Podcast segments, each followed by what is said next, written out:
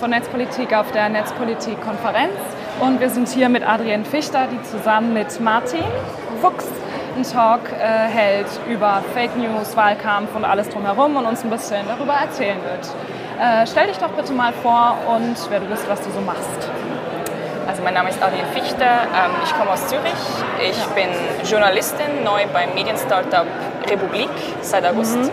Ähm, ich habe in den letzten drei Jahren die Social Media Redaktion der NZZ aufgebaut und geleitet und habe mir dann eine Auszeit genommen, um an einem Buch zu arbeiten. Ähm, das Buch heißt Smartphone Demokratie, kommt mhm. jetzt diese Tage kurz vor der Bundestagswahl ähm, in den Handel. Da bin ich Herausgeberin und Co-Autorin und Martin Fuchs, ähm, der mit mir später referieren wird, der ist auch, hat auch zwei Beiträge dazu geschrieben. Okay. Und äh, worüber wird euer Talk äh, denn sein? Wovon wird der handeln? Ähm, der Talk wird sich um die normative Ebene zum Thema politisch, politisches Microtargeting drehen. Mhm. Also inwiefern ist es gut für die Demokratie, wenn politische Akteure ähm, unreguliert und in intransparenter Form Facebook-Kampagnen schalten dürfen und ähm, jeder Empfänger, jeder User somit etwas anders sieht im Endeffekt. Das ist ja. eigentlich unser Kernthema. Wir möchten gar nicht unbedingt jetzt eine Wirkungsdebatte führen über sozialpsychologische Modelle oder Cambridge Analytica. Das ist darum geht es uns gar nicht. Wir möchten eigentlich zuerst mal aufzeigen, wie sehen diese Werbeanzeigen aus, ja. ähm, möchten die Leute dafür sensibilisieren und was können die User dagegen tun oder was können sie überhaupt tun, damit sie sich überhaupt bewusst sind, dass sie Empfänger einer einzelnen Botschaft sind. Ähm, könntest du da vielleicht ein kleines, konkretes Beispiel, wie das aussieht, irgendwie uns äh, nennen oder inwiefern sich das auch unterscheidet von klassischer Politwerbung oder Wahlkampfwerbung? Also der Unterschied ist, ähm, beispielsweise hat die CSU eine Werbeanzeige geschaltet vor ein paar Monaten, die sich an äh, Facebook-User gerichtet hat, die alle die Seite von Russia Today geliked haben. Okay. Und auch teilweise die Seite von der CSU. Ähm, die Anzeige war auf Russisch geschaltet mit Horst mhm. Seehofer, der dann sagt, wir möchten keine Republik, in der linke Kräfte und Multikulturalismus ähm, das Sagen haben und die Vorherrschaft haben. Diese Anzeige ist nur ans Tageslicht gekommen, weil zwei Facebook-User einen Screenshot davon angefertigt haben und dies an, die, dies an eine Redaktion geschickt haben. Okay. Und genau das ist der springende Punkt. Diese Zufälligkeit von Polit Political Microtargeting oder von, von Programmatic Advertising, wie man das so schön sagt, also diese Kampagnen, die kann man ja auch in Echtzeit an, anpassen. Man kann schauen, worauf reagieren die Leute, worauf reagieren sie nicht. Dann kann man ein Wort ersetzen, man kann das Bild ersetzen. Das ist mhm. alles flüchtig und digital. Und der Unterschied zur analogen Werbung, zur traditionellen Werbung ist, dass wir das nicht dokumentiert haben. Medien ja. und Forschung können nicht nachvollziehen, was die Leute sehen. Mhm. Im Gegensatz zu einer Plakatwerbung. Bei einer Plakatwerbung kann ich durchs ganze Land reisen ähm, und zum Beispiel in der Schweiz, wo ähm, die SVP ähm, massiv auf Plakatwerbung setzt, mit diesen Schäfchenplakaten kann ich rumreisen und mitzählen, dass so und so viele Schäfchenplakate gibt es im Land und so und so viele. Leute könnten sie gesehen haben. Das ist der Unterschied. Und uns geht es eben darum, auf, aufzuzeigen, das ist nicht in Ordnung in dieser unregulierten Form, langfristig gesehen, ja. Ähm, und äh, ja, möchten natürlich, natürlich auch ein paar Forderungen ableiten. Vor allem natürlich in erster Linie an Facebook, weil wir nicht denken, dass ein nationales Gesetz oder ein nationales Verbot dieser Kampagnen ähm, etwas bringen würde. Mhm. Weil es ist natürlich auch gut, wenn Parteien zielgruppenspezifische Werbung schalten können. Der Punkt ist einfach, es muss verfügbar sein für, für die Zivilgesellschaft und für ja. die Forschung.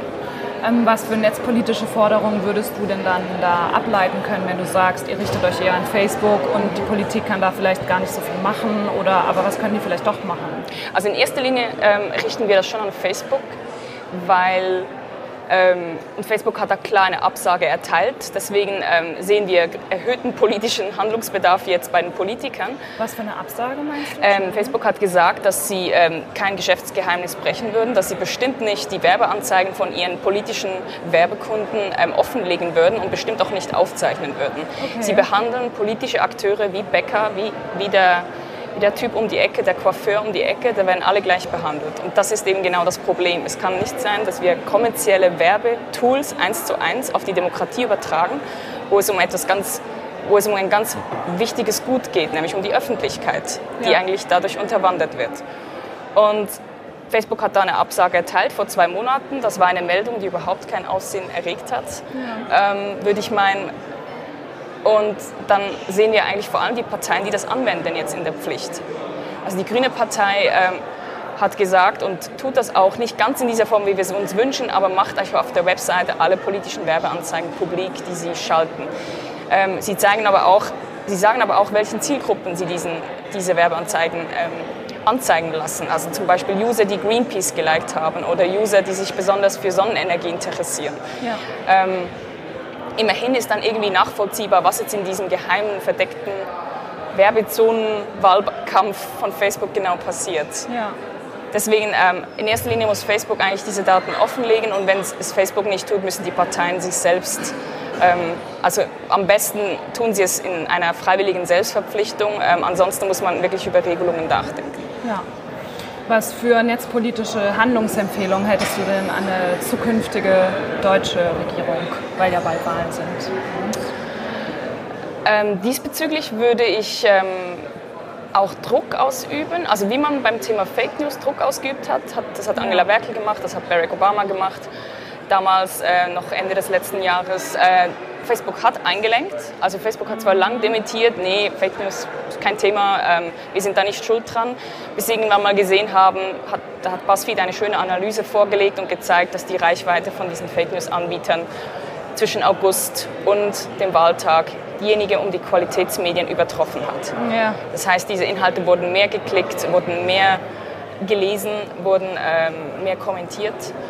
Ähm, und dasselbe wünsche ich mir nämlich auch ähm, von, also eigentlich, ich wünsche mir dieselbe Debatte oder denselben Aufschrei mhm. für das Thema Microtargeting, weil im Endeffekt geht es um dasselbe. Das eine ist einfach der Inhalt, die Fake News, und das andere ist der Kanal. Und auf einem verborgenen Kanal können genauso Fake News ausgespielt werden. Ja.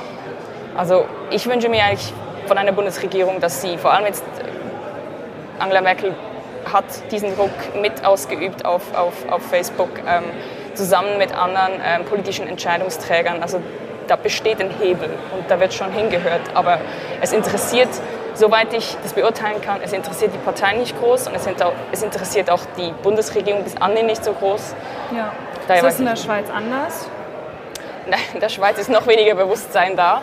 Das Gute ist, in der Schweiz wird es relativ ähm, dilettantisch gehandhabt. Also die Leute, die, die politischen Akteur, Akteure wenden Microtargeting an.